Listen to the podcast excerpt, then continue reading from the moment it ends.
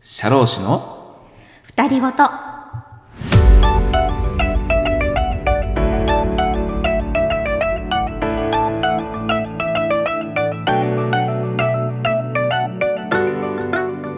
こんばんは社労士の野党です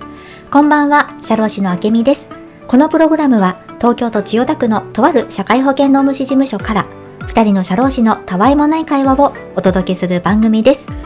社労士の実務の話や資格取得のための勉強にちょっと役に立ちそうな話僕とあけみさんの噛み合わない二人ごとをお伝えしていきますあなたの知らない社労士の世界へ、よろしければお付き合いください。はいということでね始まりました55回目の配信ですゴーゴー、はい55回目よろしくお願いしはい、おます。願いします。さあ今日はね、はいえー金曜日ね、今週は通常通り、そうですね、うん今日も昼間はスマートウェブの収録を行ってまいりました。そうですねはい。はい、今収録が今日はフォローアップ、そうなんですよね。のね労災保険法のフォローアップです。フォローしまくったね今日ね。フォロー、フォローしていただきありがとうございます。アあーフォローしたな。 ものすごいップはアップ。ああフォローしてアップしてき た。ものすごいフォロー度合いとアップ具合だと思うよ。よかったですねね。えじゃあ、ぜひ皆様楽しみにお聞きになれる方はね。そうねだから、うんインプットはね講義はでいしっかりと聞いてもらうんだけれども、うんうんそれをこう実際の問題を解いた時の、はいその問題の切り口をねうん皮切りにそれをどう解いていくのか、うんまたその基礎知識が何なのかをもう一回改めて見るというですね、まうん。あ、特に今年のフォローアップはなんかいつもいつも結構大切にうんしっかり戻ってそうで内すね容をもう一回確認しようよ的な内容になってるんでね、はいうんあのしっかりとフォローされてアップしていただけるんじゃないかなと思う内容だと思いますけどね。そうですうね。んいいですね、はい気持ちもアップそうだねし。ていただいて。はい。うん。また楽しみにしてください。そうですね。はい。さあ、それでスマートウェブは今は配信は配信はですね、ええっ、と、安永法が配信されたタイミングですね。え、老期安永のそう4だね、じゃあね。そうなんです。はいはい。なので、老期安永というくくりとしてうはん、一段落。なるほど。じゃあ、今絶賛皆さんはうん。安永だね。そうですね。うん一コマだからね。そうだね一コマうんでも、はい一コマのその内容で、うんね、択一が3点で、選択は5問中2点だからね。すごいですよね。やっぱり大きいよね。うん、大きいですうね。んだから、安永法の勉強の仕方とかもね、うん本当にこれまでもご相談多いですよね。そうだね。まあ、強弱つけながらね、うんあの、出会いやすいところうんをね、まあ、講義の中でも、そこは強調してお伝えをしているところなのでね、うんそう、優先順位をつけながらそうやでっすてね。っていただくのが、ね暗炎が大事ということでね、うん。細かい規定も確かに多いので、全部が全部ね、100%しっかりというわけにはいかないと思うのでね、うんうんそれはそういう科目なのでねう、ん。うん、ポイントを押さえて、そうですね。どんどん問題取り組んで問題はでい出てるところを中心にまた戻ってでいいと思いますけどね。そうですねう。んうん。はい。大きな枠組みをまず理解してね。うん細かな数字はもう、あと最後暗記になるところもありますね。あるある。うん。だから、今ね、うんあまりこう焦らずにね、うん苦手意識を決して持たないっていうことをね。あそうだね、うんそうそうそうそう逆にねあの結構私暗影好きですっていうふうに言われる方も結構へー過去にはねいらっしゃったよ何かあれかな、職場環境とかのところで身近に捉えられてとかなんですかね、うんそういうのかもしれい。ないしねねだから結構学習内容に結構興味を持ちましたみたいなあ方すもごいいるしカタカナが好きとかかなう。んああそれもあの結構重機硬がくて好き。働く車が好きとか。 あ重機好きな人いるよねあ、時々いらっしゃいますよね。いるいる。うん。うんいるいる。うんまあほら、あえは、なんだろうな、あのー、災害が起きないためにはい。取り組む制度っていう位そうです置ねづけとしうんてうんうんすごくいいのでう、んうんうんうん。そこを取り組んだ結果、重大な災害が起きないでね、みんなが健康大で事、ね、大切ですねあの安全に働けるという観点ではうんとても重要な位置そうですづけにあると思うね。のでね。だからこそ独立してるわけですよね。そうだ労ね働。基準法からね。そうだね、今うんね。うん、なのでね、まあ、しっかりと自分の味方になはるい科目にね、ねぜひ皆さんしてくださいね。そうですね。はい。さあ、それから、あとは、今、教室の講義の方はですね、うんどんどん進んでて、もうね、労災保険に入りつつ、なるほど。うんうん、労災ももう途中、中盤まで来たかな。うん。だから、かなり給付の内容も進んでますね。はいうん、明日、八重洲でしょ八重洲も明日はもう、労災23なんていう、もう給付わお。絶賛ど真ん中うん。のね、そうなんで内容すにね。入っていくのでね。なるほど。はい、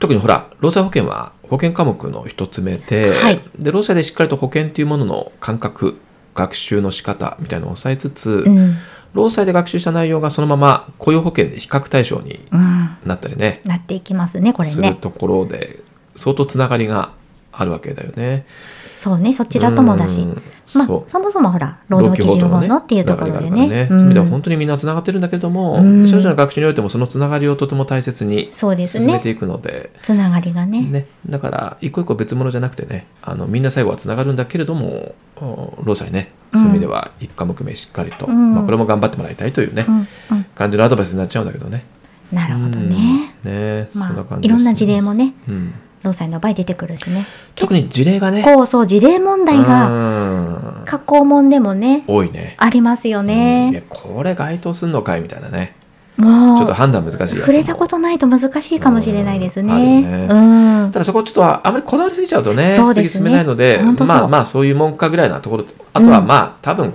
こういう考え方からこうだったのかなというふうに自分なりの紐付けでいいから、うんうんね、だから業務災害として認めるのかなみたいな感じのところからね、そうですうんね。そうそう。あまり細かいところにね、行き過ぎちゃうとね、そうだね、うん、道に迷ってしまうので。まあ、実は案外基本的な論点がうんうんうん実は正解値だったりするケースも多いし、ね、だからまあ基本中心にしっかりとという感じで進めていってもらえたらなとそうですいね。う感じねうん。えっとね、そう、それで先週、はいえーと金曜日が祝日だったので、うんううん。んうんだから収録早めに、えー、と火曜日は歌の収録先週はね。あ、あの、はい。この二人ごとの話ですよね。今あ、ねそう、二人ごとでね。はいで、火曜はだから、二人の歌火曜の歌っとった歌の日収です録ねやって、そうでで、す水ね。曜日に二人ごと、熱いセッションね。あ、セッションやったんですね。そうそうそうそうで、水曜またね、ある意味セッションすっねごいダメ出しされましたけど、あやりましたけけど。ど。ね。それで、水曜ねはいそうそうそうそう。だから今日は久々にまた金曜日そう収録なんだけど、だから先週そうなんです金土日と、ね、そうですね連休だったんでね、文化の日、文化の日でしたね。そうそう。どどんな週末過ごされました？あら えっと、いつもと変わらぬ週末でしたが、ああ、そう。それは何？最寄りの駅から出ずっていうやつですか？あ、もう本当にそうですよ。あの、あそうあの、金曜も土曜も同じような一日で、あ、 そう。あの、本当に駅前の某ファミレスにあモーニングを食べに行くといあ、あう。なるほど。ええ、あの、金土連続です。ああ、 そうなん だ。でついでに言うと、うん木曜の夜もそこでした。あ、そうなんだ。 生活の拠点だねもう。確かに拠点ですねうん。そうなんだ。そこ以外にないの。まあ結構、うん、そこ、もう精一杯かな。そうなんだ。お、お 気にだね。切ないなうー。ん。ちょっと顔見知りとか、いやあの、いつもいらっしゃる方とか、いるよね、もうね。 そうそう。わかる。いや、ほんとわかる。うーんね。なるほど。そうなるよね。喫茶店って大体そうなるよね。そうなんですけど、え先生あるあるだわ先生は何々文化的な連休でしたかあ、えっとね、うんそうそう、金土日はだから、僕も金曜日が、だから収録がなかったので、そうですねそうそう。なので、で、うちの子供も休みでしょうんそうですよねうちの奥さんも仕事が休みだったんで、あなるほどそうそう、それでさ、11月のこの時期が、うん紅葉がはいす。ごく綺麗なので,、そうですねということで,、うんうんで僕ほら旅行が好きなんだよね基本的忙しにくても、行く行くそうですあ全よ然ね行。く、うん、忙しくても行くんだけどすごいですよねそう、うんでね今回はね行ったんですよあれ金土日でいおかしいな。旅に私誘われてない。やいや誘ってねえ し、うんうん、そうですか、いいですね。あどうでしたか、紅葉は。すごく良かったへあのえ。軽井沢までね真っ只中軽井沢え え、あの、紅葉、紅葉の、聞こえたき 聞こえてますよ。え、軽井沢か。先今生いつもな軽井沢じゃないね。何の反応もなかったよね何の反応もなか軽ったよ軽井沢井沢行ってきた新しいじゃないですか。ああ、まあ、え先生のそうだね行きつけじゃないじゃないですか普段はそうだ、うん僕ね、箱根好ね。 き、もうしょっちゅう箱根行ってらっしゃいしょまっすちよゅうね。箱根なんですよ。うんうんあの、軽井な沢んかか。ね、だからここ数年はどっちかというと、へーいろんなところに、いはいろんなところに泊まって、いろいろなところに行ってみたいというよりは、なんかね、まあ年齢のせいもあるのかもしれないんだけど、ここっていうところに、うんもうずっと行く旅行が多くて、何まあそれ結構なんか少しこう気持ちもね、あの楽に過ごせるというかあ、もうだから、本当にリラック観ス光を。たくさんしてっていうよりは、うんうんそこでゆっくりするっていうよなるうほどな過ごし方をする旅行の方が最近多くて、あら、素敵じゃないですね、か。まあまあ子供は小さいうちはそれでいいかなと思っててう、ーうんん。で普段はねあの箱根そうですよね。しかも箱根もねもっと上の方の仙石原とか、うんもう上の方のいつもね行く場所決まってるんだけど、うん。そこにしょっちゅうまあまあ行くんだけど、ええあの今回はね、まあ、紅葉がすごくいい時期っていうこととあの行ってみたいなと思ってたのでまたまたまあの予約を取って、そうなんでえすーとねね。軽井沢にね本物のですかね、それはね。本物っていうどういう ことどっかあんのほらなんとか軽井沢あの、うち、うち大体ほら、駅前がもう軽井沢ぐらいな感 じ。あの前にもちょっとお伝えしたと思うんですけど。あそうなんだそうあの、軽井沢にいるみたいだねっていお宅の駅う。前軽井沢なんだもういつも合わなかったね脳内軽井あ沢そうを楽しんでいるあので。脳内系ねうん。先生もそうだ。先生は本物だったかそうな。 俺ちゃんとあなるほどね。行きましたけどね車でか軽井沢という場所でした、ちゃんと。はい、行きました。あそうなん行きましたですそうねそうそう。軽井沢もね、いいなああの、まあまあ、そんなにたくさん行ってないんだけど、そいうでろすんかなエリアが結構分かれてて、なんと、そうそうそうそう。 2ですねう。ん。結構ね、あのね、旧うん。軽井沢っていう、はあの、すごく有名なあのお店がたくさん並んでるような方は、すごい観光客も多かったり、まさに軽井沢の駅前とへか、ーあの、ショッピングセンターとかがあって、うんあのすごい混んでんだけどどっちかというとねあのもうちょっと中軽井沢側の南側とかね塩沢とかあっちのエリアの方が好きで、うーん。そうあの少しゆっくりと時間が流れてる側の方の方にまあ行くんだよねあら、なそれんでかセレブだな、そりゃ。行っていいな、いいでもな。すごい紅葉がもう,、へーもうちょっとね終わりかけぐらいだったけど一番いい時期で、え山なんですかねあちょっとそうだねいろいろわからないんですけど、ああそうだね山なのね。はいへもうえ。峠も越えていくんだけどわうん大変だそりゃえそうすごいちよかったなよみに、車で行かれたんですあ、車で、だからほらわ、すごい犬がね、僕はかいるそうのねで。。あ、一緒に行ったんですよね。あ、当然、当然。いつもそうですもんあね当然、当然、一緒に行くんだけど、だからもう、い行ける範囲が、車で行ってすごいな帰ってこれる範囲なので、もう大体ね決まってんのよ。首都圏の範囲の中で、い行やって、上は群馬、長野、あたりまでだから。それ常に、あの、ワンちゃん一緒ですよね。あ、常に一緒え、よ。私ね、ワンちゃんより行ってないわ、多分。旅行に。ああ、うちのそ犬と比べてう。そう。かもしれない。全然行ってないですわ。ああ、かこもしれのない。生生涯。うちの、ああ、障害のここま回で数か。あ、えそうこあこまでそうか。ういやちの犬が今11歳。あ、もう11歳になるんですね、なるあなのる子ね。うん。大きいもんね。小太郎ね。小太郎くんいいですか、うんお名前出しちゃってあ大いい丈よ、夫大丈夫。小太郎が ね。そうそうそう。小太郎くんね、うんあの小さい太郎じゃないもんねあ、虎太郎ね。虎太郎ねそうそうそう。うん、そうか、そう小太郎何回ぐらい行ってるのもう結構行ってるよね。いすつもごいな僕が旅行行くときは必ず一緒に連れてくから。すごいうね、ん。そう、だから、あの、散歩をね、広いところ、ほら、普段住宅地なので、あー楽しそう、あの、ゆったりと、まあ、自然の中を散歩させてあげたい気持ちが強くて。やだといいういことなんだ飼い主さん、うん。幸せだな小太郎くんはそうそうだから、まあ、朝とかね早く起きてまあ、あまり人がいないところを散歩したりとかねするんだけどあーまあそんなのでね行ってきて、はいでとても良かったのよあの子供もね遊べる施設みたいなものもあるしうーん自然も多かったしあのお天気もね恵まれて、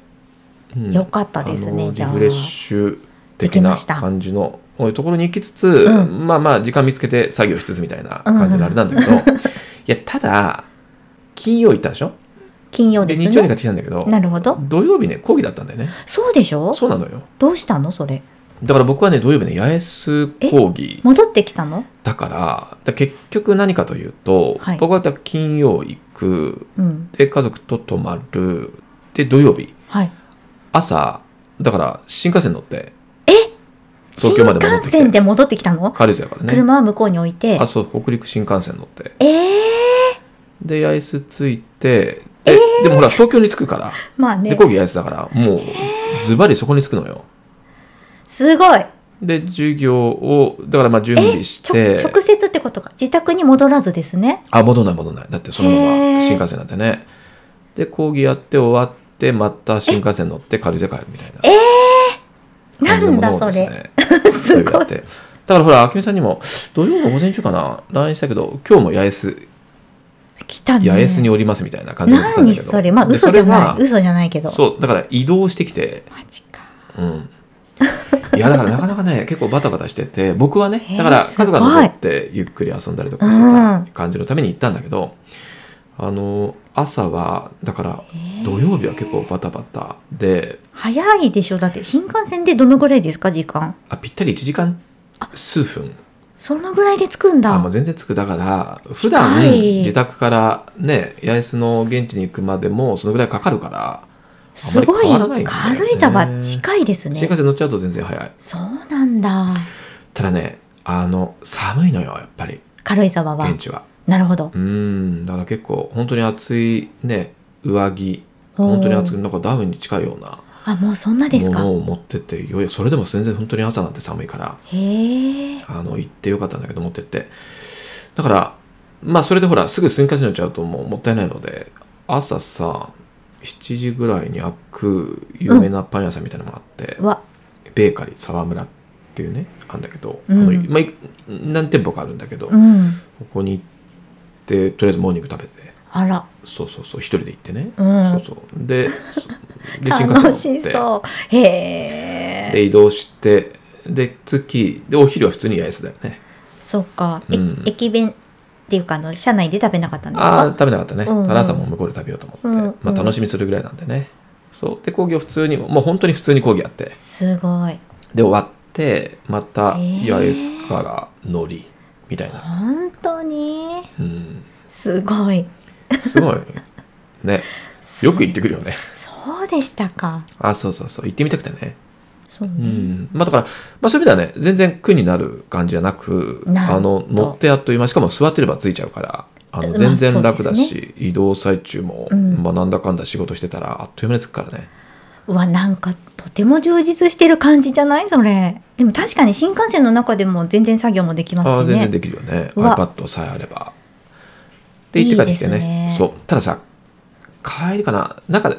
その週末あたりちょっと東京があったかかったのかなあそうだったかもしれないです、ね、そうそう、うんそれでただ俺ものすごいもの着てるから、うん帰りにねたまたまバギを着てすごいやつ俺も暑いから着なきゃよかったんだけど、まあ、すぐ電車乗ると思って着てさ、うんうん校舎出たらさ、うんうん受講生の方に会って「うんうん先生なんですうん寒がりですか?」って恥ずかしかっ「た私半袖」なんて言われて本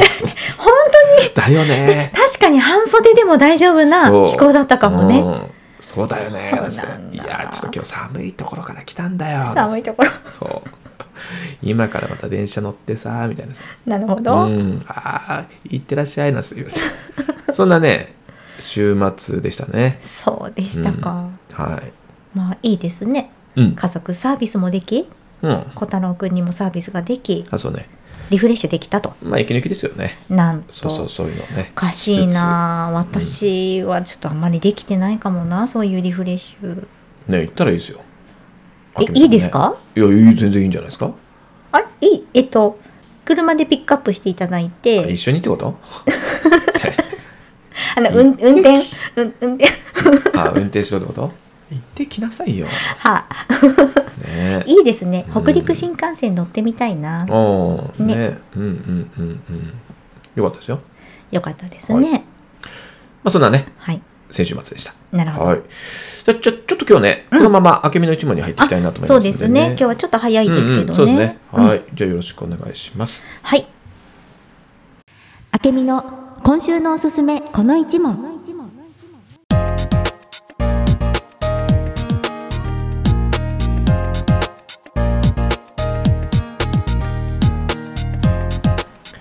はい、えーこのコーナーでは現在社労士試験を学習している方向けに明美さんが厳選した問題を各問から1問だけピックアップして一緒に解いてみるというコーナーです。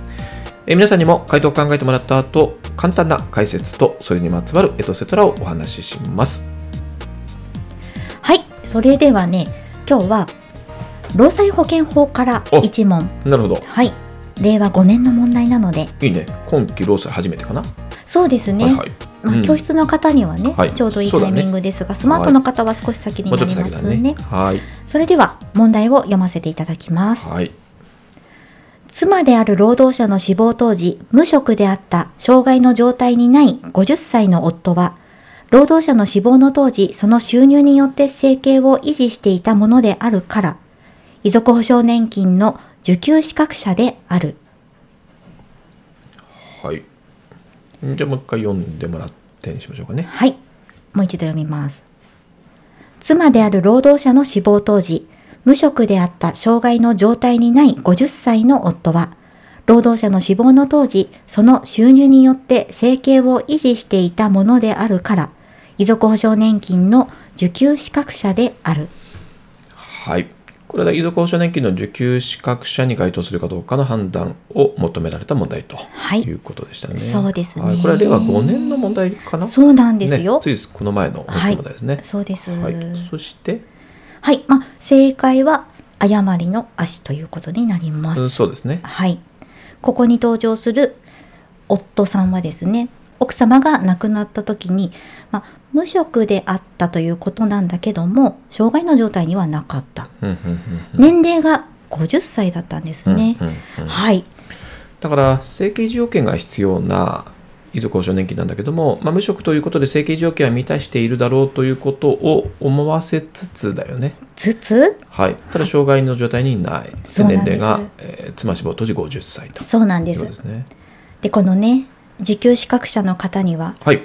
はい。皆さんここね、あの、受給資格者の範囲とその順位っていうのがね、あの、ポイント、学習のポイントになってくる部分ではあるんですけれど一も。番大事なところですね。そうですね。もうたくさん出てくるからごっちゃになっちゃうんですけれども、うん、この遺族保障年金については、まあ、まずね、あの配偶者というのが妻と夫とでこれ違ってくるんですよね。そうですね。はい。亡くなった労働者の方の配偶者が妻だったら年齢の要件や障害の要件はありません。ありませんね。はい、うん受給ができるんですけれども夫だった場合この問題ですね夫は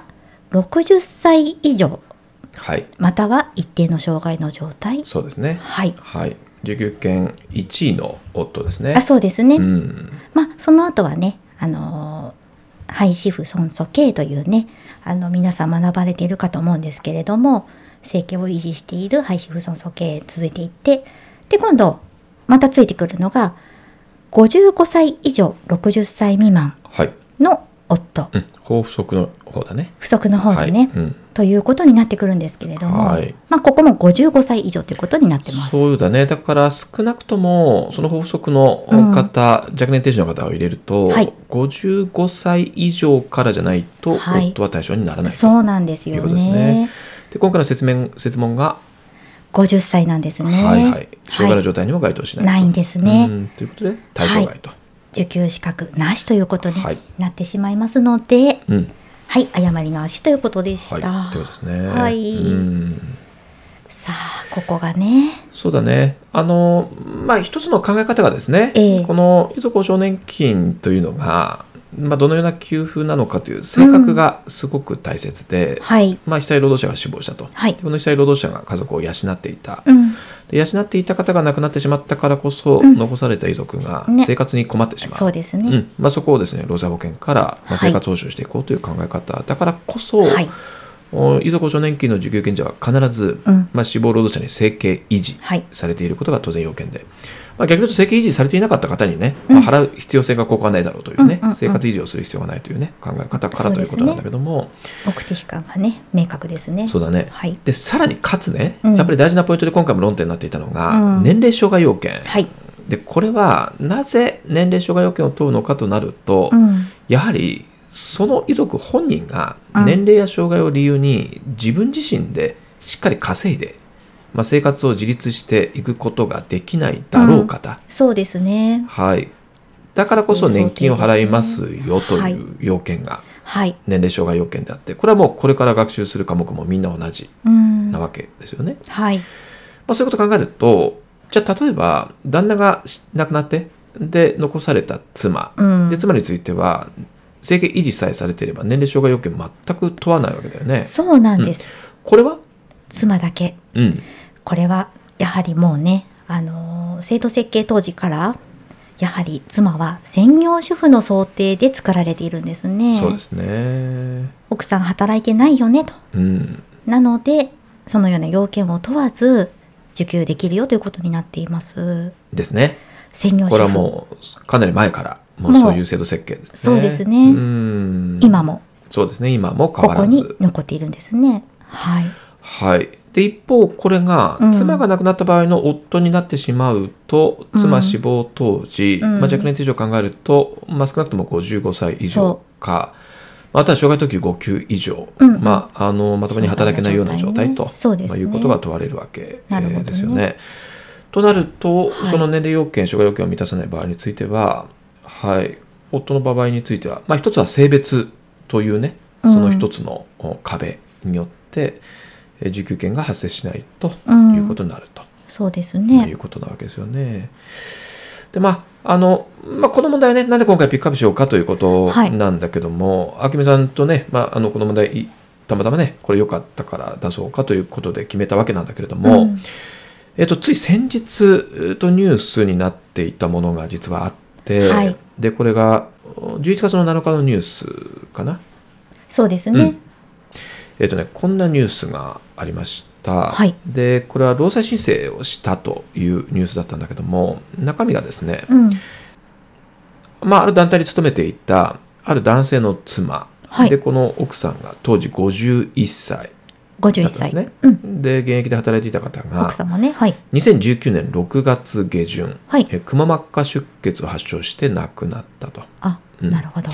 で遺族がはいこれを2022年3月に、うん。えー労災申請をしたと、うんそうするとお八王子労働基準監督署は、うんえー今年3月はい。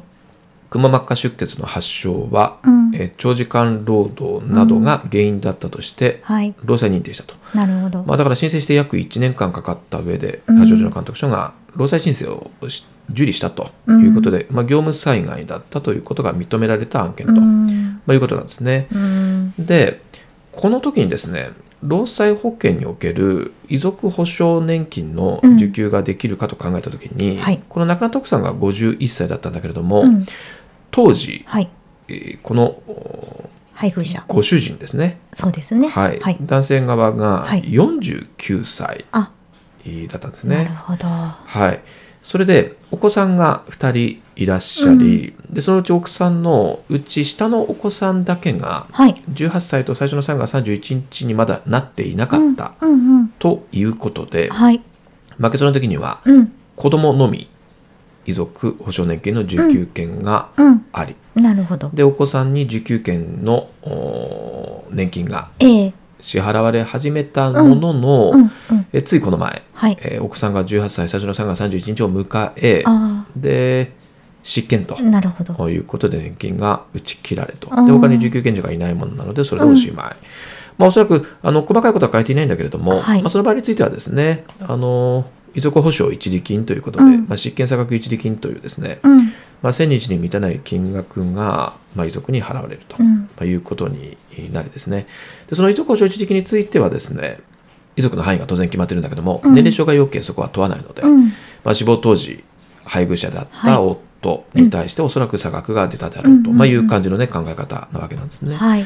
でにもかかわらずこのおいわゆるご主人はですね、うんその遺族保障年金のうん受給権者には、まあ、今の制度においては、まうあ、ん当然49歳だったわけだから、はならないんだけれどもこれが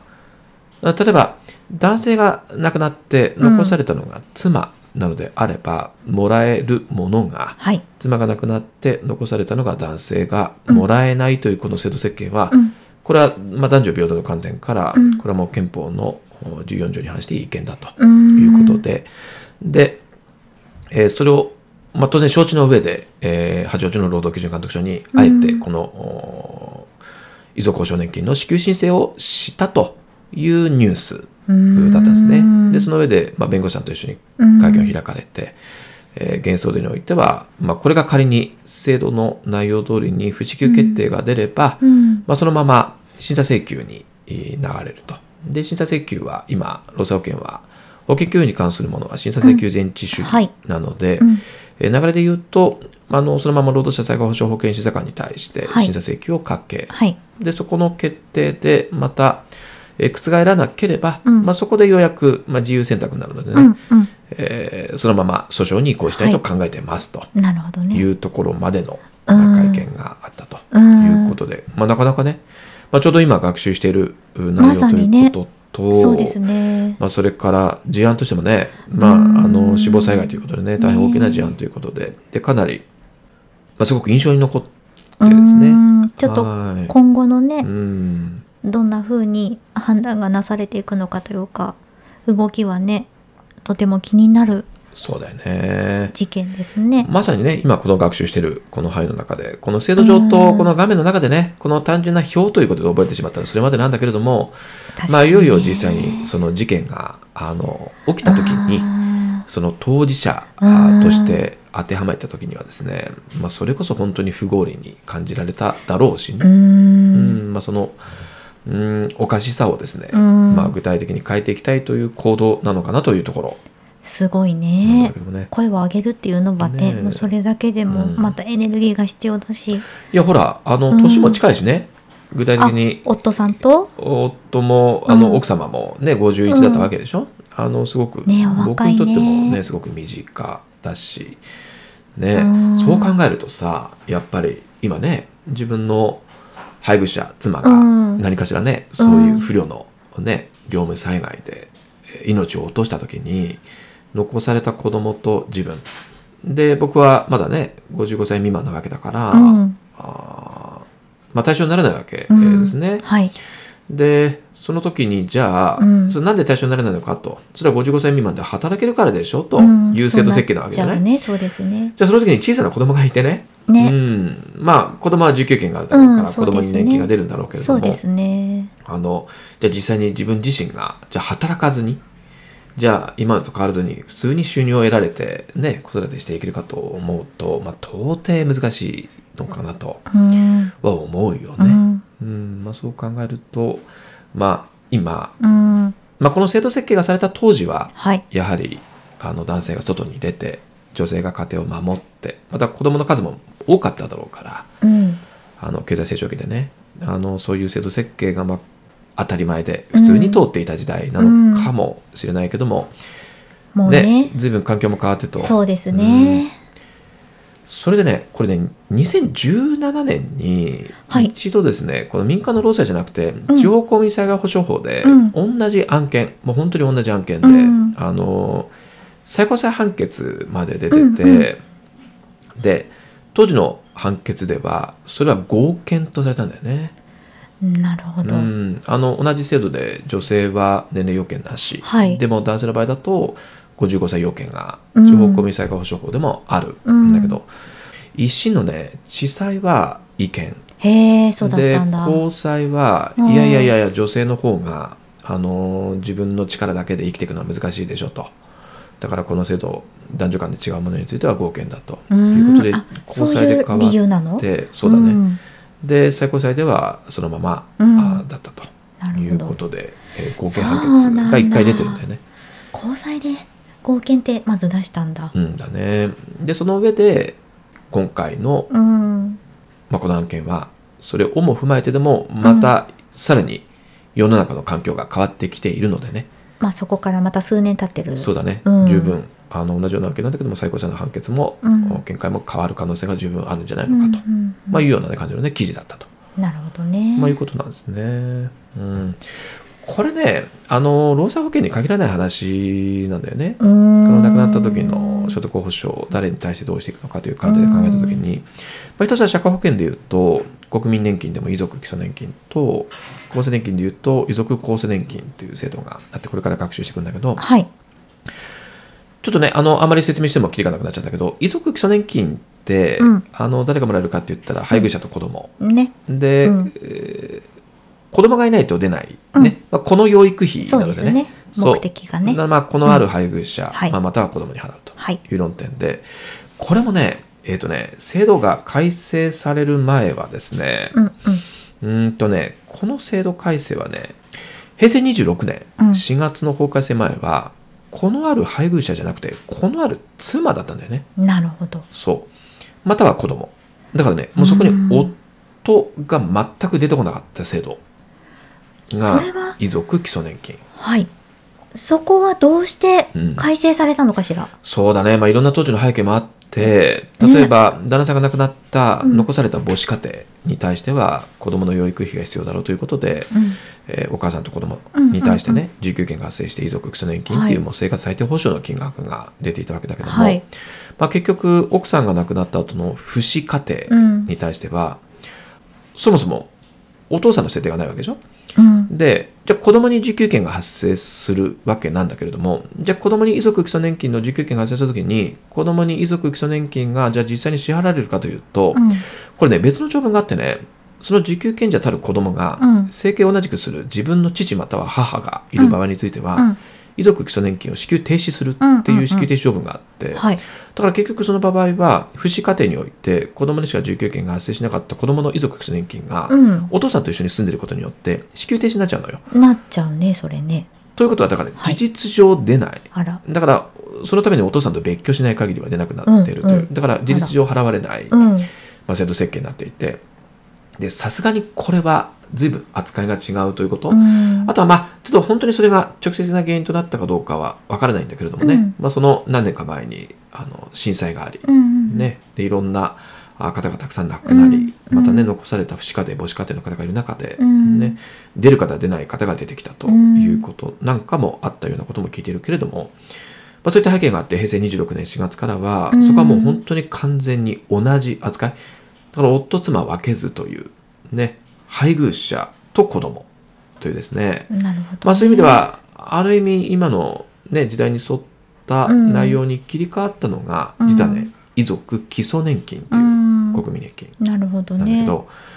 一方ね遺族厚生年金ははいまだまだうん昔の制度そのままうんうんなので、妻夫なるほどねこれ完全に分かれてて、うんうん旦那が亡くなった時に妻、うん年齢要件全く問わないんだけうど、んうん夫はやっぱり55歳なんだよね。だから働く人の場合とちょっとあるのかな、まあ国民年金はねうんなんかその、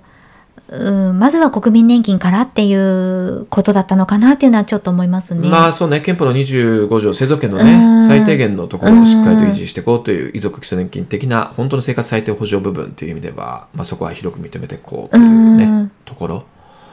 今だとの残っ中ちでゃっね、てるんだね。そうだね、うんまあただ厚生年金がまだそういう発想にならないのかね、まあ、もっともっといろんな機運が高まって、いろんな声が出てきたときには、場合によってはね、そうした、まあ、性別におけるね、男性、女性という。そうですね。そうですね夫妻っていうのはまさにだって性別でしょ、そうですよね。まあ、だそかられそによのるね家督能力みたいなのもね、もう固定観念というかね。そうだね。うん。と実際どうなんだろうね、今はね。そうだね。まあ、共働きでね、うんあの働いてる方たちもたくさんいる中で、まあ、とはいえ、あのやはり男性がまだまだ社会に出てで女性が、ね家の中でしっかりと子育てとうん家を守っていくという、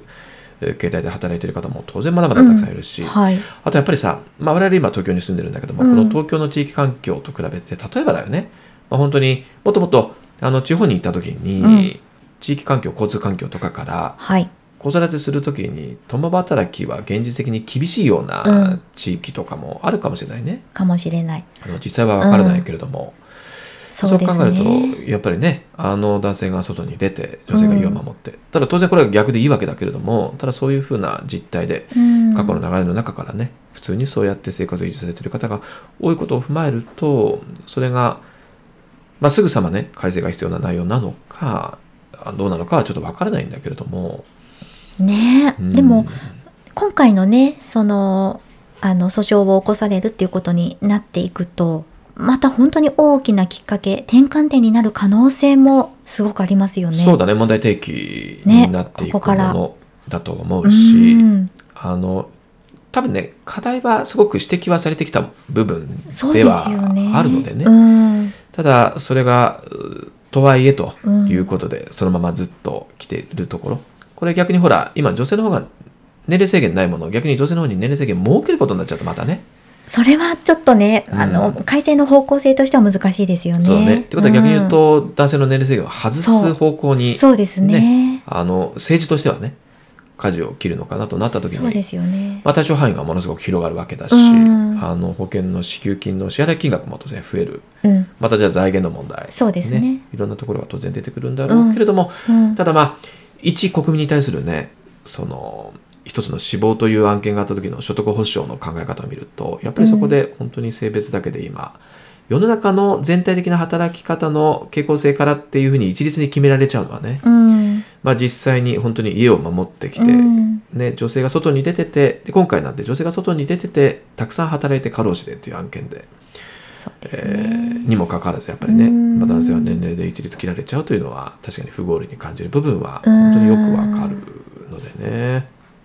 そうですね。これは本当に深いよね問題がいや、もう難しいですね。なかなかこういうニュースを見たときに、すぐに、あ、私はこう思うとか、こうすべきだよね、みたいに、もうそういう明確なね、自身の意見をね、もう持ちにくい。なんかもういろいろと、いろんなお立場の方がいるし、いろんな状況があるし、とか、なんかね、あの、考えるだけでもう結論にまで持っていけないっていうそうだねうーんなんでしょううね、んまあでもなんかだろうね問題意識持ってうんでも考えるところから始まると思うので、ね、そうですねまずはね、うんまずはそういうケースであのね辛い思いをされた方がいるんだねっていうねされている方がいるんだねっていうのをまず知るところから、うんそうだねうんあとはもうこれはもう政策と政治だからねねえうん、例えばね一つは例えば政治家がねあのいろんなことをそういったことも踏まえた上でしっかりと自分たちの意見を主張してもらってねでそのいろんな意見がもしいろんな政党から出てくればねじゃあ自分はどっちが正しいと思うのかでねでもあの本当ねまた変わってくると思うしねそういうどこを応援するのかってことになってくると思うけどね、うんうん、なんか議論としてねあの盛り上がっていくといいですよね、まあそうだね、うん結構大事な社会保障のここはもう本当に骨格うんの部分なのでね、いい方向にね、うんここはぜひ見直していただきたいという一つのきっかけになればという、まあ、そんなニュースだったと思いますね。授業やっててもねこのちょうど遺族保障年金の遺族の範囲を説明するときにん年齢要件障害要件を説明するんだけども、んまあ、女性はでも年齢要件障害要件はないんだよってなんでなのそれは専業主婦を想定してるからなんだよって説明をするじゃない、うん説明をするんだけどみんなも「ん?」ってやっぱりなるんだよね。なるほどね、うんいやこれはもうそういう制度設計だからっていうことを言うんだけど、まあ、今の時代に対してはどうなのかなっていうみんなも「うーん」っていう感じの確かにね顔をされるよね。いやだからあとは世代によって多分感じ方は大きく異なってくるというかそうだねまあ一概には言えないけれども、んねうんまあ歴史というかあのまあ制度ができている経緯については分かったけれどもで今はっていう問題意識っていうのはやっぱりねそこはちょっと大事にした方がいいですね。そうだね関心があるっていうのはとても大切だし、うんまあ、それが自分なりの理解いやと、本当にね、あの興味につながっていくと思うのでね、でますますまずじゃあ自分は今あのやっている学習をしっかりとあの真剣に取り組んでこういった社会の課題にも何か力を尽くせるような自分になりたいみたいにねそうだね思っていくっていうのもうねんすごく一つ大きなモチベーションにもねつなげていけたらいいですよいいんじね。ゃないですかね、うんはい皆さん今そういう学習をしてるんだそうとですね。いうことだと思いますよはいはいということでねはい。あけみの一問でしたありがとうございましたはい、ありがとうございました。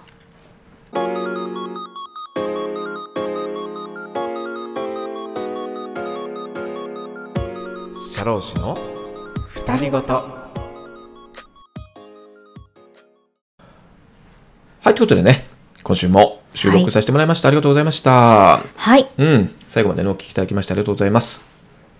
本日も番組を聞いてくださってる早いねあ、違うのおはよ う。いいのおばちゃんあ、なんか、先生がいかにも終わりだよみたいあなー目線だったので、うんうんあれって思いつつい言やってほみたらけど。先週さ、何何あのー何いや、ちょうどこの一番最後がくだらなパートだからさ、 一番楽しいとこじゃない。楽しうん。先週のはい配信えええええでえ、このくだらなパートのところかな、いあの、歌をね、あ、あきみさん とセッションでセッションしたやつねしたやつね、ええであのー配信をちょっと頭と最後のところあだあそうでしけた軽くね流しつつ、もあうれ到底流せませんみたいなあれねそうねいい感じに先生切ってくださってて、ああそうでしょうんいい感じに上手風にそうねえでものすごい反響があるかなと思ったら、ええほとんどないねでしょうねうん ですよ、ねそれでいいんです そようだよねそうですよ、うん全く関心なしとなるほどねいうことだよねあの実はあの私の母からうんもう全くそこの感想はありませんでした、ああ唯一のリスナーたるお母さんねなんだろうねお母さんね多分僕ね思うのよ最近お母さんねそうなの最後まで聞いてないんだよそうなのその疑惑は結構濃厚ですよそうでしょそうでしょ多分もう途中でそう眠くなっちゃうんじゃないのかなかもしれないねお母さんねまあまあいいですけどうん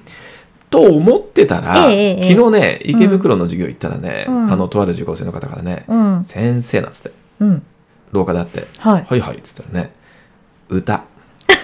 聞きたいです」なんつって言ってくれてさ、優しいう待って歌ってその歌なのかあなこのいやこの歌でしょ間違いなく本当にうんこのねなんだろうなそれは本当に本当に聞きたくて言ったんじゃなくて多分ね優しさだと思うんだよそねうだね、うん優しさもうルルルル 皆様の優しさでできているねうん、そうだよ、ええうんルルルじゃないかバファリンだねバファリンだねそうルルってなバファリンを言いたかったの今バファリンって先言い生たかったそっかそっかうん半分どころじゃないよもうずバファリンは半分だからねそうかそうかじゃあもう全面的な優しさでうん聞全てきたい本当に聞きたいとすごい思っていないにもかかわらず聞きたいと言ってくれたあの優しさでももし本当に聞きたいと思ってるんだったらもう一回言ってくれたらえちょっとデータ渡しようかなデータ渡す だって本当に聞きたいんでしょ2あの回言ってきたらほらほらでも本当に聞きたいんだと思うこれあの1回なんだったあらじゃあ優しさなんだと思うもしうんその方が2回言ってきてくれたら、うんうんうん池袋こうで流すっていういのどうや流ですかしませんから はいこれ変なことにいなやるいやデータを渡ししちゃうとほら大変でしょいやいやでもそれしかないでしょじゃあそものう場エアでドロップでその場でほ渡しまらすよき聞いてもらったいやいやそれらはもう無理無先理無理生のそのヘッドホンいでや無理無理無理もうこれはエアドロップで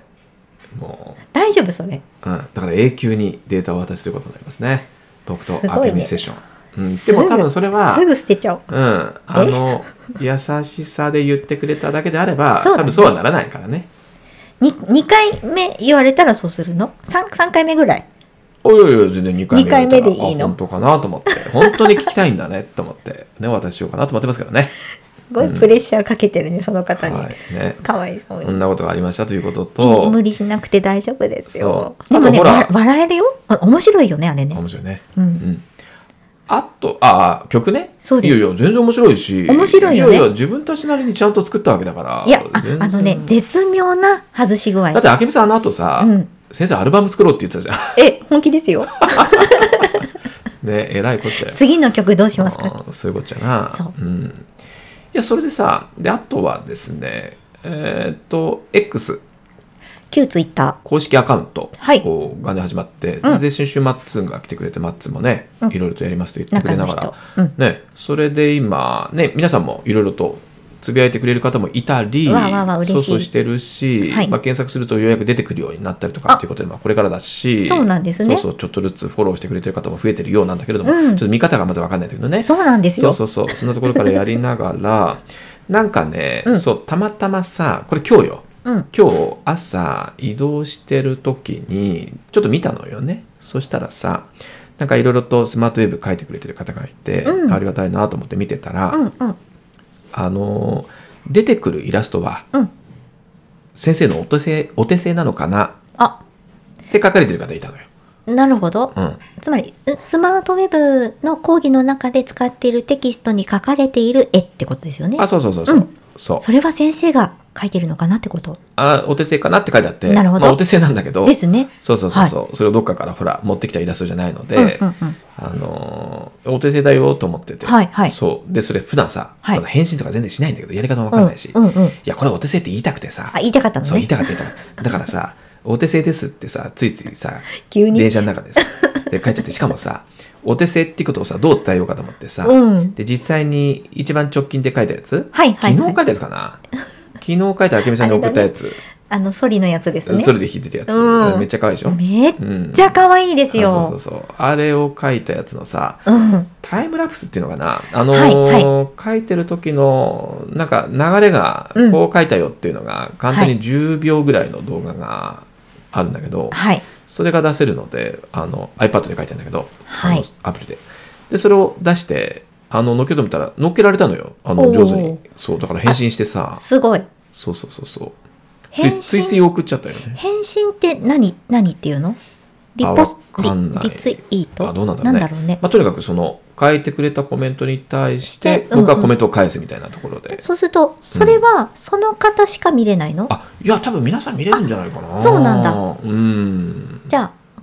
あの公の場で会話したみたいな感じなのかなかなあわかんない まあなでるほもどその方にね、うんあの自分で書いてるんそれを送だったよとって伝わればいいかなと思えええっえて送ってみたあんだのけどね可愛いやつねあ可愛いやつそうあれがい雇い用じゃ保な険いでですか出てきますんで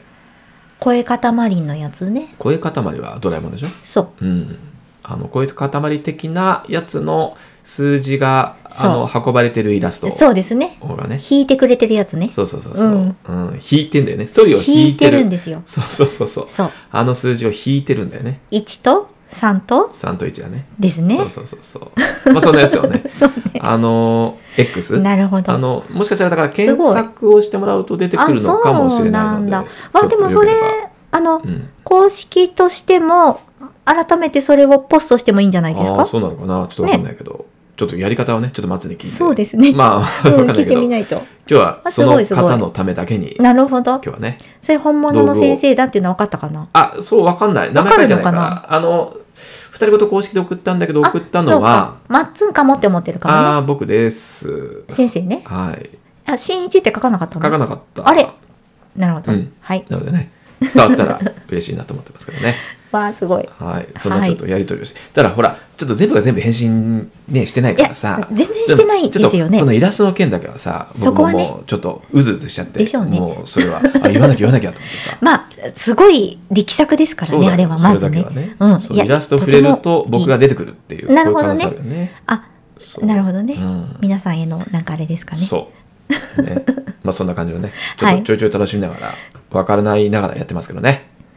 ぜひ皆さん X はも、ねうん、コメン大丈夫トしてもらえたら、あの、内容は、あの、ちょいちょい見てるんでね、はいあの、つぶやいてもらったり、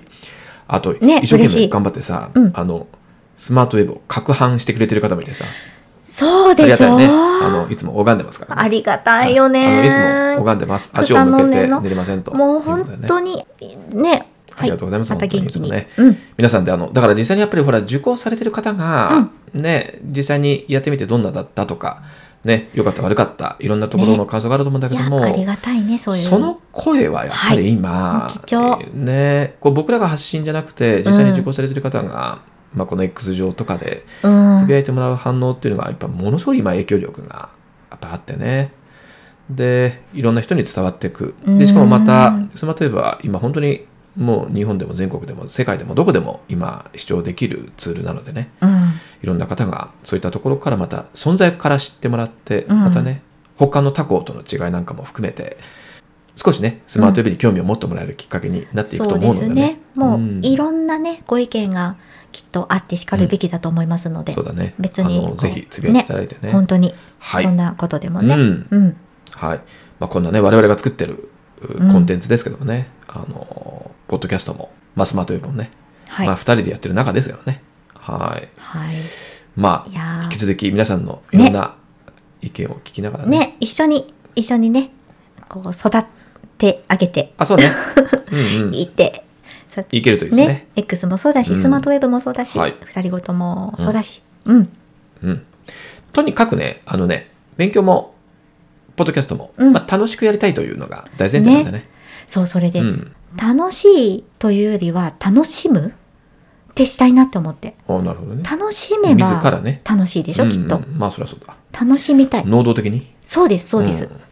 んね、でも大体楽しいんでしょあけみさ楽しいですよ。んねで一個一ね個、あのー、なんだろう、目の前の人がね、楽しいっていう気持ちになってほしいなっていう思いが強いかも。あそうね先生もそうか。うーん、うん、まあでももうそうしたいなと思ってるけどね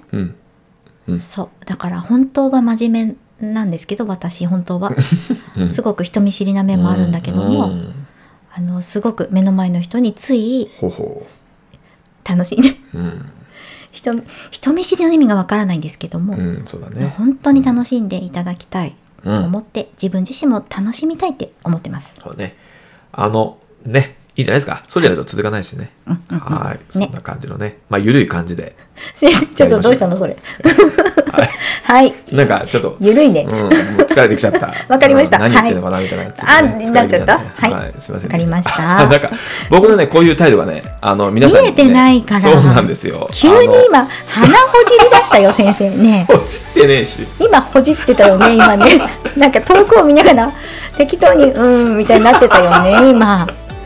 すごいよね。あのね私、そういうのをそれね感じさせないこのトークすごくないね。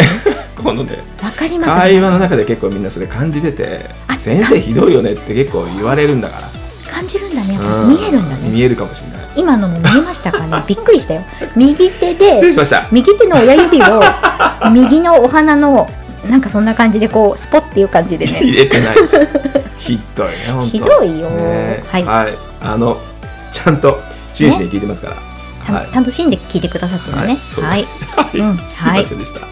はい、じゃあちょっと長くなっちゃったんでね。はい、じゃあ今日はそろそろお時間になりました。ははい、本日も番組を聞いてくださってありがとうございましたい、じゃあまた次回お会いしましょう。さようなら。さようなら